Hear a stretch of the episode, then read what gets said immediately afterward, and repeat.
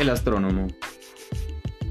A la sombra del templo, mi amigo y yo vimos a un ciego, sentado ahí solitario.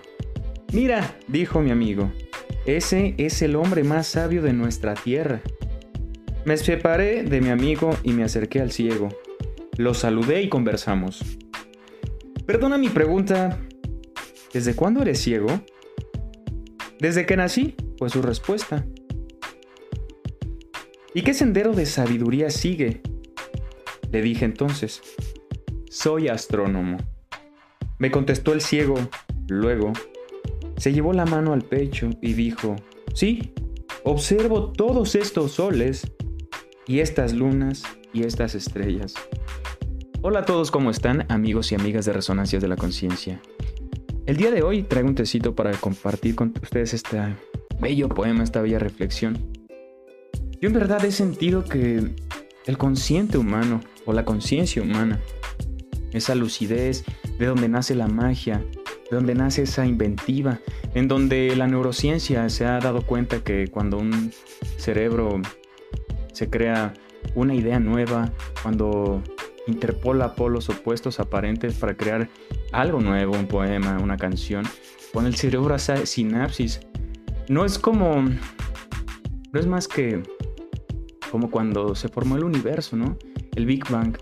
Y desde lo más pequeño de nosotros, desde las células hasta, hasta el, cosmos, todo tiene una similitud.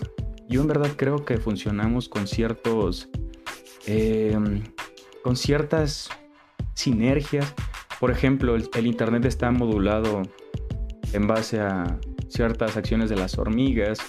Entonces todo, todo está conectado.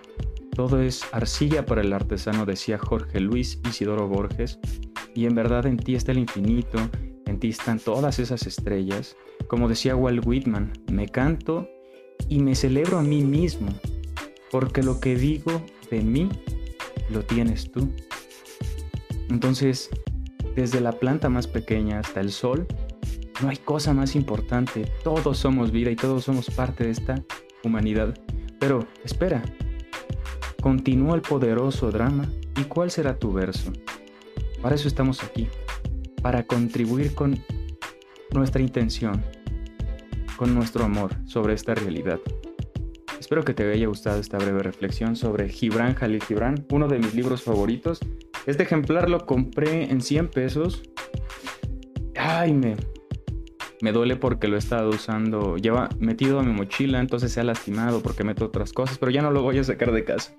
Pero bueno, tengan esa reflexión consciente que en ustedes vive el ímpetu del entusiasmo y no tengas miedo de iniciar algo nuevo. Aterra. Pero es más inseguridad. Es más falta de creencia en uno mismo. Cuando uno cree en el sí mismo, lo demás es ajeno y vano hasta su núcleo, hasta el tuétano. Todo depende de ti, amigo mío. ¿Qué esperas? Sal al prado a conquistarlo. Espero que te sirva. Toma lo más necesario, pertinente y oportuno que nos estamos viendo en un próximo capítulo. Bye.